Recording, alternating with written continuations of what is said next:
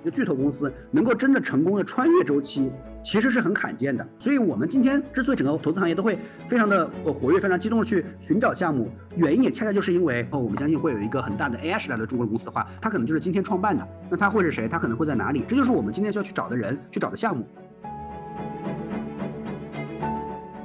的那个想法一直都写在我 PPT 里面，就是一定要让 AI 发生在大湾区，因为因为这次不单单只是应用的机会，可能还有整个整个 OS、芯片、infra 的机会。全球的最好的硬件生态在深圳，未来下一代的计算平台很有可能出现在深圳。我们总是希望看到创始人为一个想法付出了努力，哪怕是一个 MVP、一个 demo、一个 prototype。那很多人就批评说，VC 总是太青睐年轻人。Sam Altman 就说过，说如果我们相信一件事情是有滚雪球、是有复利效应的话，其实最重要的一个诀窍之一是你尽早开始 compound，尽早开始进入这个滚雪球复利效应的过程。所以我们希望更年轻的创业者们能更早的去开始实践，在用户中，在做产品中获得反馈，呃，去学习怎么去从零到一做东西。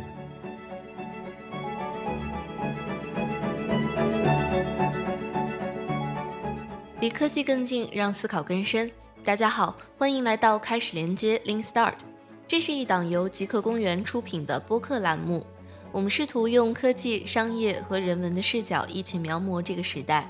随着上半年国内对 AI 领域，尤其是大模型的关注度越来越高，越来越多的创业者、科学家、大厂高 P，甚至大学生都开始尝试 AI 相关的创业。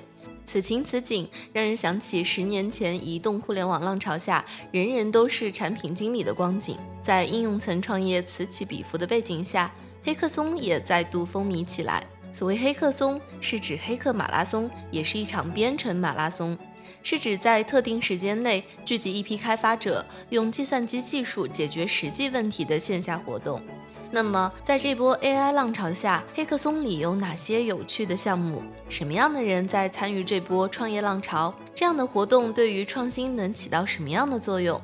本期播客，我们邀请到两位近期活跃于 AI 黑客松的投资人和创业者：真格基金合伙人刘源，以及元智能软库联合创始人 AI Transformer 创始人罗璇，共同还原 AI 浪潮下背后真实的创投氛围。啊，那两位能不能跟大家科普一下黑客松是什么？从什么时候开始流行的？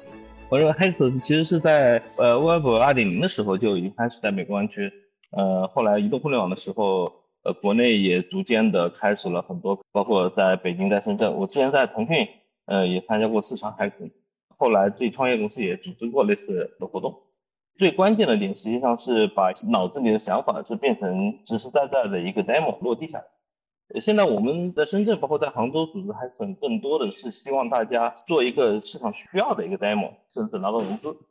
黑客松在我的理解里面是 hacking 和马拉松拼到一起嘛？hacking 在英语境里面指的其实是创造性的编程，更像刚才罗老师说的，是从零到一的去创造非常快超猛的做个东西出来，叫 hack something out，对吧？就是很快的做个东西出来。PC 和移动互联网时代，硅谷一直都有这个文化，当年的谷歌啊、Facebook 啊，内部的黑客松也也都挺有名的。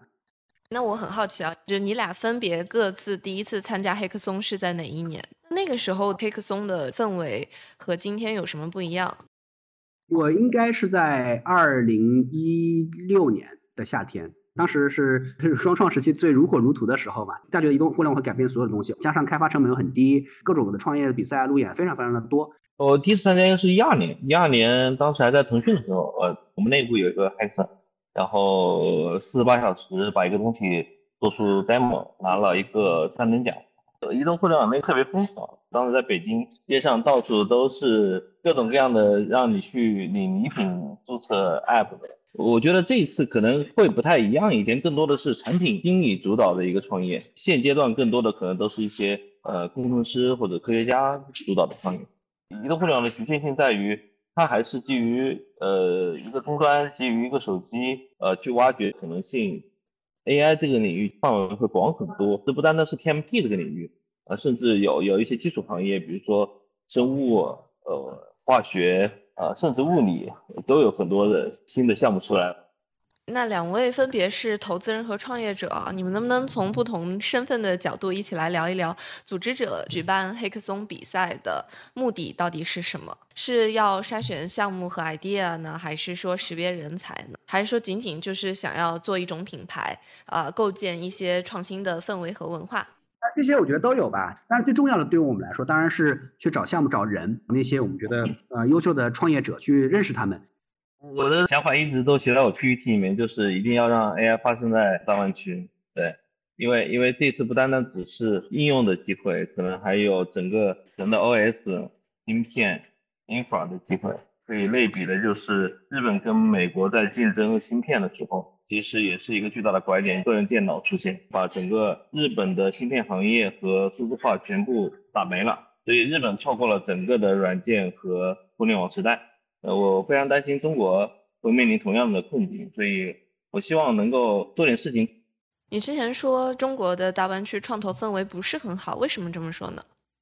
因为 VC 的总部都不在呃大湾区啊，都在北京啊。但是大湾 大湾区有很大的创业集群啊，比方说像李泽湘老师做硬件创业孵化基地，也有像 IDEA 这样的一个一个大组织。没错没错，IDEA 更更偏那个科学家创业，对。另外一个呃，李泽湘老师那一块更偏实体经济，更偏实体经济，它不是数字经济，它的底层不是芯片、数据、算法，整个底层是芯片、数据、算法的呃创投生态。大湾区还是差一点点，但是我觉得未来是大湾区这边是有很大的机会的。回顾到当年的个人电脑的时代，是出现了一个新的计算平台，对吧？就是个人电脑硬件。而整个硬件的生态其实是在深圳的，全球的最好的硬件生态在深圳。未来下一代的计算平台很有可能出现在深圳，下一代的空间互联网和基于新的呃生产关系的 Web 三只能香港做，这个政策要求。所以这两个大的增长点都在大湾区。罗老师先讲讲吧，就你的黑客松来参加项目的主导方，他们都是多大年龄的呀？可能九零后、零零后占个三分之一吧，八零后。八五后的占个百分之五十，这也是蛮有意思的。就是不单单只有年轻人出来创业，这次也有一些中老年人出来创业。我觉得可能跟大湾区的这个创业氛围和他创业的偏好有关系啊，因为大湾区还是像你说的硬件的重镇。那袁可以说一说，比如说你去即刻的话，还是年轻人的世界。我的直观感受是。呃，大部分是工作了呃两到三年，差不多九六年、九七年这样子的呃这样子的人是呃在在黑客松的所有参赛者的组成里面，嗯是是最多，就就基本都是九零后吧，包括获奖的那几个团队。哎，那你觉得观察现在这些九五后，他们跟你在一六年的时候看到一些年轻创业者在气质上、风格上、特质上有什么不同吗？有没有什么时代特性在身上？呃，创业者呢变得越来越早熟，变得越来越厉害。比如今天下午刚好我们做了真格奖学金的面试，就我们叫真 Summer，是一个专门给在校生提供的创业的奖学金。有两个面试者都是高一，我其实真想不起来我高一学的是干嘛，但是他们有的是做机器人啊，有的是做就是家用电器的改造啊什么的，他们已经做过很多很多的事情了。然后今天我们就聊到一些高中的水平，可能是一六年的时候一些本科生的水平，就是很多人到到二十五六岁可能都已经经历过创办公司、融过资、卖过公司了。我觉得这一次的可能会更兴奋一点，这种兴奋可能是因为这一次的技术可能会是一个更底层的技术，它甚至变成了一个新的科学范式。然后回顾过去几十年的互联网 Web 一点零吧，到 Web 二点零，过去的更多的是在讲用户增长的故事，是在讲呃流量的故事，是在讲 C 端消费的故事。呃，这一次真正是体现出了数字世界的生产力了，这次可能会有十倍以上的生产力提升。这是我看到的可能呃更兴奋的一个东西，然后还有一个就是看到了很多以前真正科幻片里面看到的东西，未来可能一二十年可能都会变成现实。你讲到今天，呃，有一个非常重要的话题啊，在 AI 尤其是大模型展现的这个能力的背景下，我们又看到了应用层创新很蓬勃的机遇。它可能让我们联想到移动互联网浪潮开始之后，我们需要人人都是产品经理，把这些移动互联网的技术真正运用到我们的生活当中的方方面面。现在好像看起来是有这个势头，你们是怀抱着这样的期待？今天大家会把很多应用的能力归咎于大模型，这里面其实有一个悖论。我们如果想看一个 AI native 的产品呢，它的一个前提条件就是说，这个产品的核心功能如果没有没有 AI 就不成立。那也意味着你的核心能力是完全是模型的能力，不是产品的能力。就是说，产品在整个价值链上面的价值到底有多厚？因为真格只是一个以投人、投这个团队为核心投资理念基金，所以有的时候我们并不一定去需要一定强求所有的价值的归因逻辑上一定要那么自洽。我们只觉得团队是非常非常优秀的，有创造精神，我们就会去投。然后，就如果要真的要深究这里面产品价值在哪里，用户价值、数据价值哪哪些是模型带来的，其实去投 AI 的应用反而是挺难的。嗯，因为模型确实很强大。你刚刚其实提到这个真格是投人嘛？VC 其实基本上呃有一派是以投人为代表，然后真格又是其中的翘楚。我以前写过你们的被投 OFO 的一篇报道，叫 OFO 的中场战事，其实是记录了 OFO 它可能走向衰落，最后成为一个败局的这样的一个过程，然后也记录了戴威作为一个非常优秀的年轻人，怎么样一步一步成为一个无力的创业者的这样的一个过程。在 OFO 这个典型的案例过后，现在对于投人会不会有更谨慎的判断？呃，刚才世界非常的委婉的说，是一个啊不太美好的结局，这个当然是个不好的结局了。但是比起呃早期投资基金的各种结局，最惨的结果不是像 OFO 这样的结果，最惨结果是拿了钱之后无声无息，什么都没做出来，甚至没有融到下一轮。恰恰之前 YC 也做过统计嘛，所有项目失败的最主要原因，其实不是说所所谓的把钱烧完了，呃，而是因为把钱烧完，你换角度看，是说一直没有找到收入的方式，或者是一直没有基金愿意投下一轮，这也就意味着始终没有找到起色。大部分的公司一直到死。呃，都没有找到过所谓的用户。因为当我们说投人的时候，其实我们也是在跟创始人聊事儿，通过对创始人对事儿的这个阐述和理解，去去去理解这个人。但是忍不住，你总会自己对这个事儿呢也会有观点。比如说，像很多城市都补贴过自己的城市自行车，这个账也不一定能算得过来。但是呢，后来之所以呃真格还是就是投了 ofo，其实恰恰是因为就是说我们暂且先不看自行车，我们觉得谁也不可能预测未来。也许真的有一天大街上摆都会摆摆满自行车，这个我们并不会知道。但是我们回到戴威作为一个创始人。呃的角度，他是北大的一个学生，但是北大有很多很多的学生，但是不是所有所有的学生都会看到一个机会，愿意去实践。其实其实那也是一种精神，是他当时不仅是写代码，他得去刷自行车，对吧？就是他真的是看到了这个痛点之后，去做了一个产品，然后当时在在学校园里真的有很多很多人用。他是一个有创业精神的人，而且他作为一个学生会主席，他已经是一个证明过自己与很多人不一样的人了。然后再回到 OFO 这个故事呢，在所有的平行宇宙，这是不是一个注定失败的模式？我个人认为不是这样子的。因为在当时不同的共享单车的呃公司里面，大家的结局是不一样的。今天战局已经结束了，对吧？但大家今天还在骑共享单车，这个需求是真的，这个场景也是真的，呃，这个用户也在付费也是真的，这些用户人群仍然很庞大。所以我觉得当时确实，不管是公司内部的原因，还是这个外部的原因，公司肯定有一些没有把决策做到最好的地方。但是 OFO 的这个失败，我们不认为它是一个注定的失败。我觉得圆也可以讲一讲，因为你之前其实有分享过，你去参加其他的 AI Hackathon，你其实发现了很多你觉得很浪漫的项目，然后也有一些给你留下非常深刻印象的项目和创始人。记得有次在播客里面，我提到了几个当时极客黑客松的项目，比如说当时用 AI 来做这个散步 for wandering，对吧？让你散步的时候给你推送。这个地方曾经发生过的事情，然后给你配上此时符合这个时候的落日或者晚风的音乐，呃，或者是某个对你来说在什么时间曾经有过什么故事的人，呃，我听到的时候就觉得还是挺浪漫的。包括获奖的是疑案追凶，就是用 AI 通过口头的语言描述，逐渐来修改对一个犯人的画像。呃，当时还有一些印象比较深刻的是做一些游戏产品。其实我们今天看到了很多的项目，都希望在游戏中做一些这个呃 AI native 的应用，比如说让 N NPC 跟人。能够更自由的对话。当时有一个团队获得了思否的真格特别奖，呃，用 AI 去做海龟汤游戏。因为大家知道海龟汤游戏是一种猜谜游戏，但是以前的时候是基于规则、基于选择的，那可能是一个二叉树逻辑，yes or no 这样子。但是能够用 AI 之后变成了一个自然语言的对话 QA 式的逻辑。罗老师能不能说说你举办的 Hackathon 这几期有没有让你留下特别印象深刻的项目和创业者？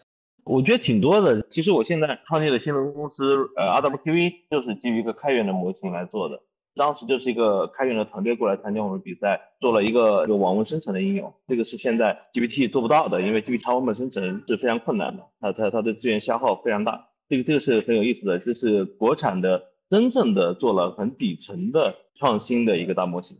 另外，我们这一季卡尔金梅隆的一个学生刚毕业，做了一个纹身视频的一个模型。它不是用的 diffusion，它可以真正的生成一个短片。这跟现在的那个 runway 是不一样的。所以我们是看到了很多真正的底层的创新，呃，基于基于技术的。另外呢，infra 这一层，其实我们看到了很多非常有社会责任感的一些项目，比如说数据安全。这次 AI 的浪潮下面，项目的数量是不是激增了？呃，我觉得可能没有想象中那么多，可能我们的筛选的机制不太一样吧。我们我们更多的希望是大家是真的是想做点事情，而不是单纯玩一下的。因为我们是基于一个开放的一个公益性的社群来组织的。我们的初赛一等奖两千，可能做了一个项目以后出去吃个饭的一个一个奖金而已。总的来说，我们倒并没有觉得说在 AI 的这个时代，创业公司会比一五一六年如火如荼那个时代更多，因为毕竟这件事情更有门槛。锻炼双创时代的时候啊，很多创始人就拿着一个 PPT 说给我一笔钱啊，我能做出这产产品出来。但是今天呢，因为创业成本真的很低，这么多黑客松，这么多人都能够两三天就做出来一个 working demo，所以今天如果还只有一个想法的话，就会显得非常的落后了。这件事情本身就是一种筛选。那袁，你代表真格说一说，为什么会出资去支持黑客松的项目？虽然我们一直是投天使，真格一直投的项目很早期，很多时候什么都没有，没有产品，没有数据，但是呢，我们总是希望看到创始人为一个想法付出了努力，哪怕是一个 MVP、一个 demo、一个 prototype。然后为什么最近一段时间做的格外的密集呢？回到刚才事件里提到时代性啊，移动互联网当时就是大家看到了一群年轻人很简单、很轻松，能做一个很轻的东西，很神奇的过程。然后呢，在后面移动式互联网低垂的果实被摘完之后呢，可能没有这么好的机会再出现了。然后后来大家去投智能制造啊，或者双碳啊，或者新能源这些，对初始资本的要求非常高，对行业产业经验的要求也非常高。所以我们看到那些创始人呢，往往是有比较多的经验的人。但是现在到 AI 时代，模型已经很强大了，调用起来都非常方便。所以我们又看到很年轻的产品经理型的创始人，就是通过对于需求呃对于场景的非常的深刻的洞察，又能够做出来一个呃非常厉害的产品。呃，所以我们觉得类似于当时移动互联网早期的年轻人去做新东西，时机就又来了。所以黑客松就成为了一种非常非常好的载体。你们能不能总结一下？比方说，你们看那么多创业者，如果说后后续能成功拿到融资的名额的话，他们往往具备什么样的特点或者特质？我我觉得最明显的特质就是有非常强的欲望去做这件事情。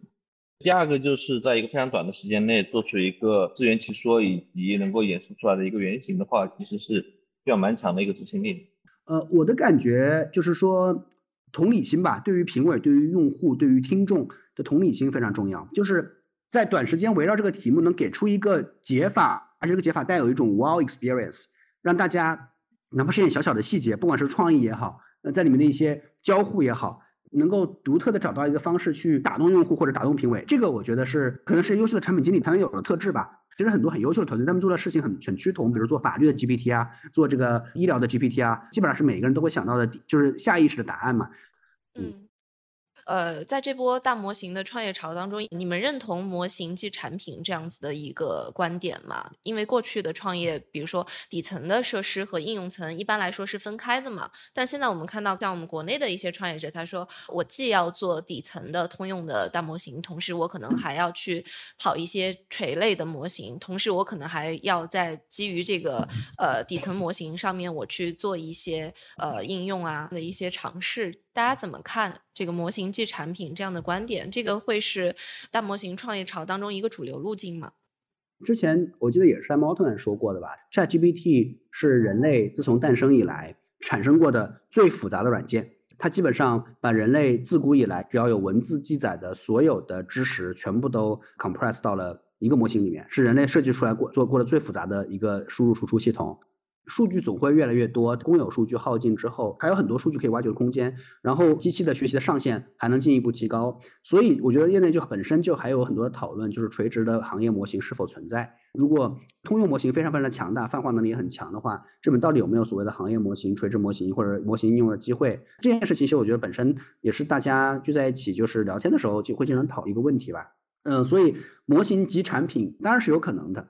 我比较同意啊，模型可能是会承载了很多应用的能力，呃，但是应用也非常的重要。现在看上去的矛盾是在于某几家公司和某几个算力公司控制了模型，控制了你能练模型或训练模型的门槛，这个是一个最大的问题。如果这个门槛被打破的话，其实所有人都可以来练模型，甚至预训练模型，甚至来来微调模型。如果打破了这个门槛，我觉得模型是应用也不是一个很坏的事情。呃，Raku 其实的目标就是希望呃所有人都能来练模型。那我们希望把算力的需求打下来，应用可能还会有更多的可能性吧。大家不要只盯着 Web 二的应用的一个延伸，对吧？就是我们看到的很多的场景都是是微软在现有的传统软件或者传统的 Web 二的互联网产品里面去加 AI 的能力，可能有很多未来有很多新的场景，大家可能要还是基于场景、基于需求去重新看产品的定义，而不是简单的把现有的产品去加模型。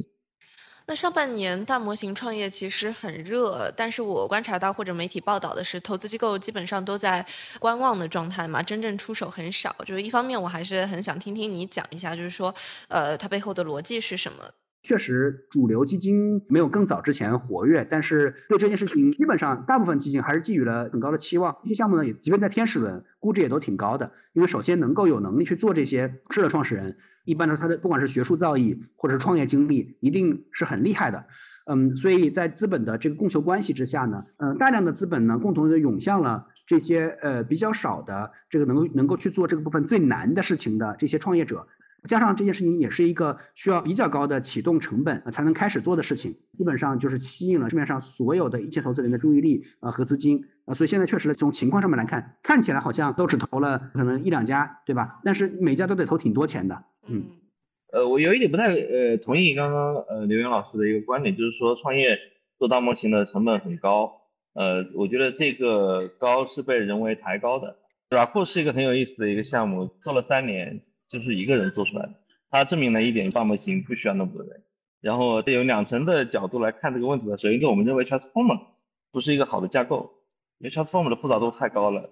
我们知道一个算法的优劣其实就评判它的复杂度，它复杂度达到了 t 的平方，这是一个非常高的一个复杂度，导致你去推理和训练一个模型需要巨量的算力。但是呃，Transformer 那个论文的名字起得很好，就是 Attaching All You Need。大家一听到这个名字，然后又非常多的成功案例，所以大家认为 Transformer 是唯一的那条路。但是大家有没有想过呢？有没有新的架构？其实奥特曼也不止一次的说了，Transformer 不是他想要的东西，也不是终局。他希望有一个计算效率更高的架构。另外还有一个点就是未来的算力是不是 GPU 呢？这也是一个很有意思的话题。呃，前段时间我我在上海见了一个朋友，他说你们这些做大模型和做 AI 创业的人，呃，我们一级市场投给你们的钱都用来。供给英伟达的二级市场了，大家有没有想过，GPU 不是终局的算力，而且英伟达的 GPU 对于 AI 的算法来说，实际上是过于容易的。这两个问题，一个是 Transformer，一个是 GPU，带来了看上去进入这个市场的门槛非常的高。之前有传言过，你没有一万张 A100 的卡，你不要进来玩，对吧？不要上牌桌，吓退了很多想做大模型的。我们是另外一个架构，我们的算法复杂度呃非常的低，我们的空呃时间复杂度是 OT。然后空间复杂度是常数，所以呃比比 Transformer 少了一个样子。我们可以在端上的消费级的显卡就可以跑一个 G B 的模型，就七十亿的模型，而且你还可以在这个电脑上去训练去做 LoRa 的微调。我们希望做的是更加平民民主化的一个 AI，而不是掌握在某几个大公司的手上。另外一方面，我们能够提供给客户的是你在端上布大模型的能力。而不是说你未来只能调某一个大公司的 API，即使我们提供 API，我们的成本也会远低于 OpenAI。在中国底层工具应用的这个创业分布大概是几比几的一个分布？To B 到 To C 的分布大概又是几比几？就以你们自己接触的案例来讲，因为我们任何一个人的统计都不具科学性。首先，to B to C 的这个分布，我们最近看到 to C 就开始变多了。其实，在很长的一段时间，啊，to C 的创业项目在消费项目变少之后，几乎绝迹了。后来呢，to B 的项目越来越多，因为 to C 的时候，很多项目是对于一个用户人群的抽象的想象，但 to B 的那些公司呢，潜在的客户都非常的清晰，知道东西出来会卖给谁，所以即便增长的慢一点，这个公司很早就会有收入，就至少会有收入的预期吧。最近在 ChatGPT 之后，这个 To C 项目就开始变多了，因为大家就发现有了非常非常强大的工具，可以很轻的、很快的去创造一个给 C 端用户呃非常惊艳的体验的产品，而且充满了无限的这种混沌的可能性啊，所以最近 To C 项目呢，就慢慢的又变多了一些，比如说像法务的，就有一些像类似于像美国 Do Not Pay 这样的产品去做 To To C 的，我们之前投的这个 Monica D IM，这也是我说的二零一六年的时候参加黑客松的时候最早认识的团队。呃，他们现在已经有在海外有几百万用户了，做就是一个 to C 的产品。我觉得现在大部分都是在做 to B，但是在做 to B 的情况下，其实面临一个问题，你现在用的模型全都是 GPT base，这就意味着对你来说很多都是黑盒，所以这是一个非常大的政策风险。然后呢，to C 的风险是在于内容审核的风险，所以我看到的现阶段更多的是 to B，然后有一些 to C 的在做出海。就我们知道，在硅谷现在中间层工具型的这个创业还挺蓬勃的嘛。那在中国的话，我们说，呃，底层模型的这这些能力，是不是到了一个应用层能够在上面开花结果的一个状态？其实很多我们现在看到其实一个大模型，绝大部分就是最近半年做出来的。以半年的速度去挑战人家从呃可能可能几年前的一个一个开始打的基础的一个结果的话，我觉得是肯定会有落后的。中国其实肯定是起步不如美国那么早，但我们现在也正在练更大的模型。我们现在最大是十四 B，接下来会练到千亿。做模态也刚换了版本。大家要对中国的做底层的技术能力要更有信心一点。虽然当然了，过去几十年中国并没有自己的很好的 OS，并没有自己的芯片，但是未来不一定。那之前美国创投圈会认为 AI 会率先进入呃法律啊、医疗啊、教育这些知识密集型的领域，这个判断你们认不认可呢？在中国会不会有什么呃不太一样的一些逻辑判断？脑力工作者比较密集的行业，他们所提供的产品其实是一个信息的 input output，全世界很多的最重要的资源不平等都只是信息。假如 AI 有了一个呃，律师的能力吧，就他可以同时担任一万个律师在全世界各地的工作。但比如说，如果真的造出来一个机器人，呃，有了一个人的在流水线上的工作能力，把它部署到很多很多个流水线，这首先要生产很多很多台这样的机器人，虽然也是可行的，但就是说它肯定没有信息的这个 input output，呃，输入输出那么快。医疗啊、教育啊这些，因为它本身跟用户产生反馈，呃，包括产品去触达更多的用户，都会更快。嗯，所以确实，我们现在看到的更多的是从从这些脑力工作者的行业入手去应用 AI。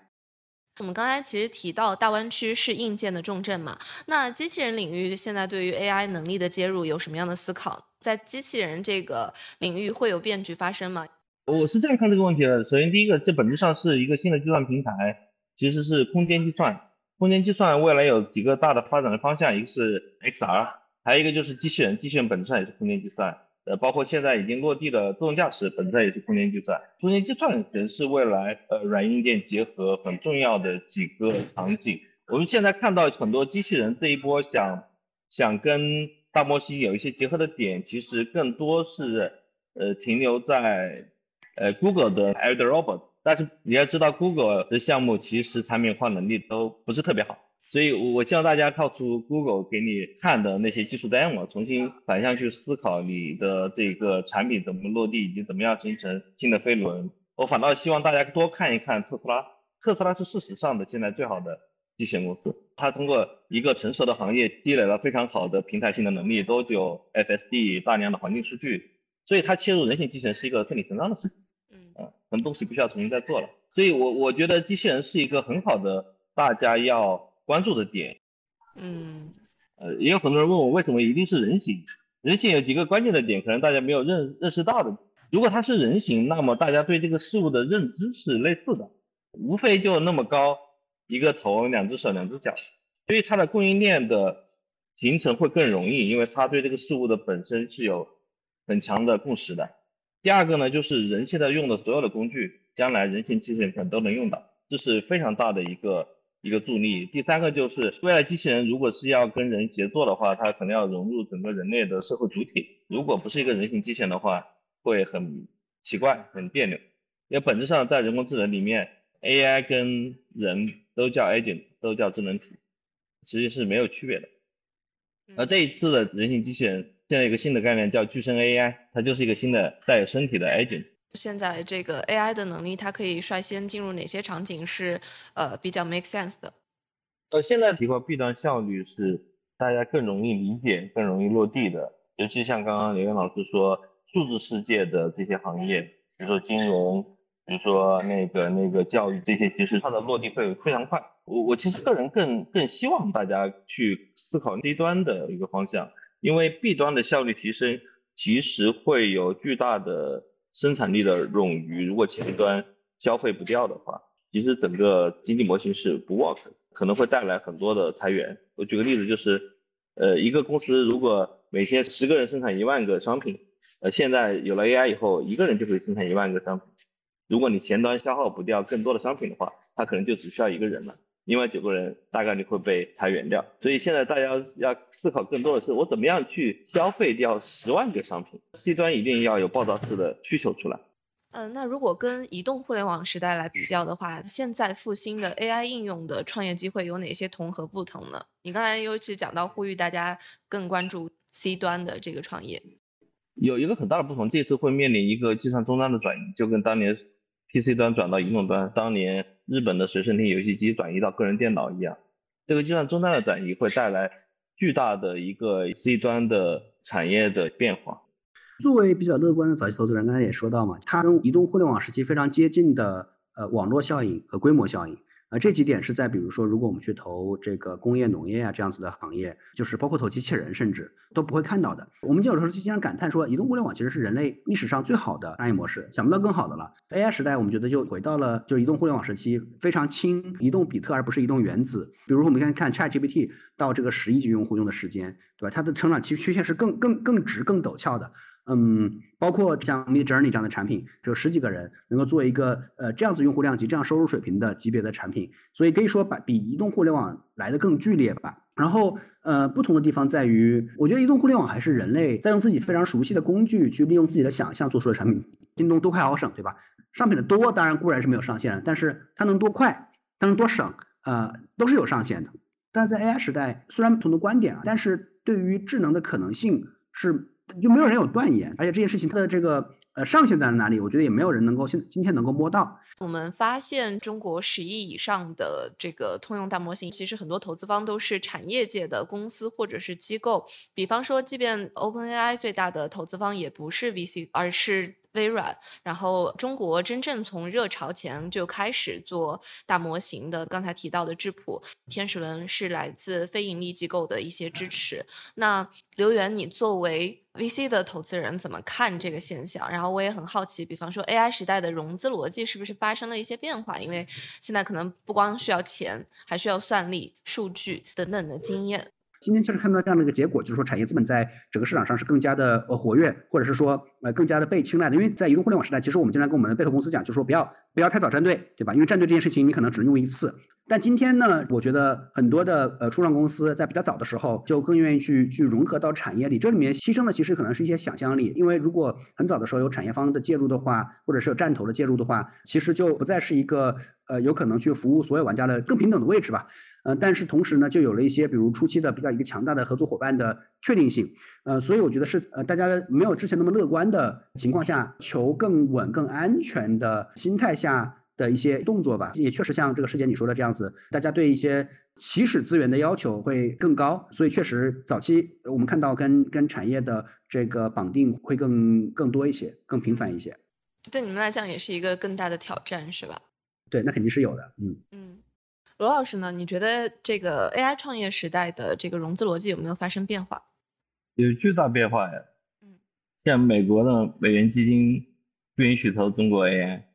这是一个巨大的变化，对吧？嗯。然后其次就是，就像刚刚刘源老师说的，这个门槛被抬高了，所以很多小的玩家玩不了。我们其实不希望这种现象出现的，我们希望更多的有能力的大模型的创业者去钻研底层。我知道。有一些开发者也正在做底层的一些优化，我也非常希望有更多人来做这个事情，希望更多的开发者能进来，而不是说最后变成一个一巨头的游戏。你们觉得最后会是变成巨头的游戏吗？呃，我我认为未来是一个开源的底层生态，在上面会有一些商业的巨头。呃，我我们我们期待的未来是这样的，但是最底层就跟当年的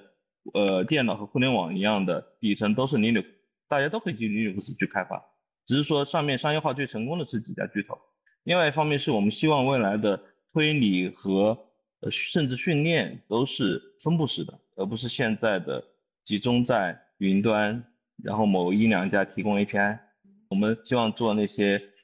大家在电脑上或者手机上都能跑的模型。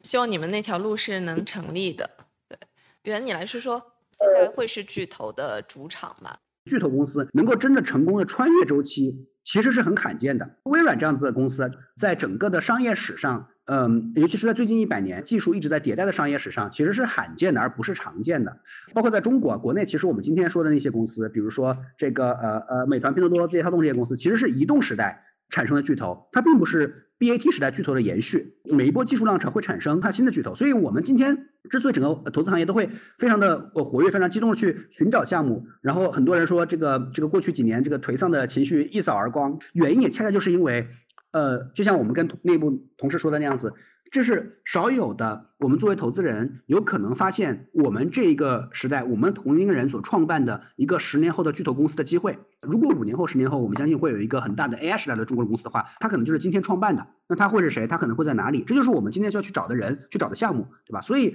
我们还是偏乐观的。还有一个问题，我也很好奇啊，就是说关于我们在这一波创业潮当中，到底需要什么样的人才？比方说，我们会看到王小川他会说，应该是要既懂 AI 又懂产品的人。但是呢，我也听到有一些本身是 AI 专业的，甚至做过大模型的人，他们会说，慢慢慢慢的技术就不是那么的重要了，重要的是就是真正的有产品思维，然后能捕捉到需求。就两位对这个人才观是怎么看的呢？学会怎么建立闭环呢，是非常重要的，因为因为 AI 的本质是要建立一个正反馈，所谓投资界经常讲的飞轮。现阶段大家可能考虑的还是一个单点的，比如说我这个模型的能力多强，那实际上未来怎么建立飞轮，数据能够转起来，这是非常特别重要的一个事。然后第一性原理执行要强一点。如果有更有能力的团队，可能多想一想未来三到五年整个世界会变成什么样子，只看未来的人工智能吧，就三个要素，未来会变成什么样子？算法会变成什么样子？算力会变成什么样子？数据会变成什么样子？呃，算法还会不会是 Transformer 的底层？然后算力还会不会是 GPU？数据从哪里来？我希望大家多多思考一些这些问题。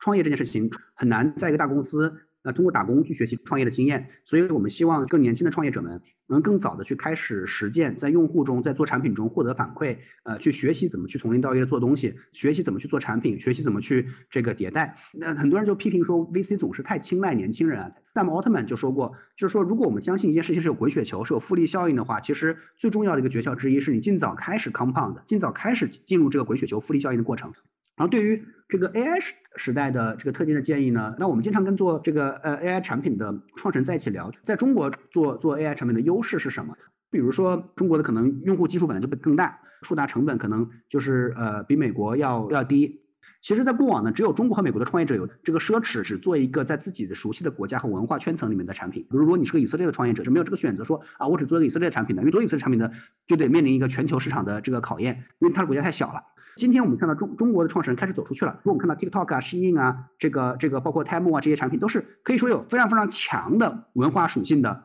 呃产品。不管你是做视频也好，做快时装也好。然后然后我我跟很多创始人聊到就出海的可能性，也就说到就是说，其实我们今天很多团队看到，哪怕像包括刚才提到 Monica，也公司才十几个十几个人，对吧？也能在海外有几百万用户。国内现在有很多的人才的积淀，可以也有能力去在海外获得非常好的成绩。所以今天我们跟很多创业者聊聊的问题，其实也恰恰是。跟呃原来的问题是相反的，就不是说呃什么是会变化的，而是说什么是会不变的，对吧？呃，不是说你的模型能做什么，而是说还有什么事情是今天的模型它肯定无法做的，或者今天的公司它是做不了的，就是它的局限、它的界限在哪里，而不是说它的可能性能够伸到多远的地方。今天大家所所担心的，恰恰是无穷无尽的各种各样的变换的可能性。原来的时候我们在思考都是可能性的问题，今天我们在寻找的是一些确定性的问题。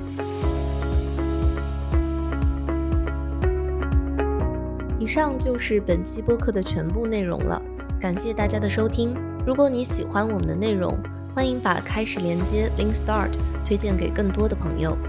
这档知识圆桌栏目会以直播和播客的形式和大家见面，也欢迎关注视频号极客公园。在这里，我们每周都会邀请各行各业的嘉宾，畅聊时下热点的科技的商业议题。如果你有感兴趣的、想听的主题，也欢迎在评论区告诉我们。感谢大家的收听，我们下期再见。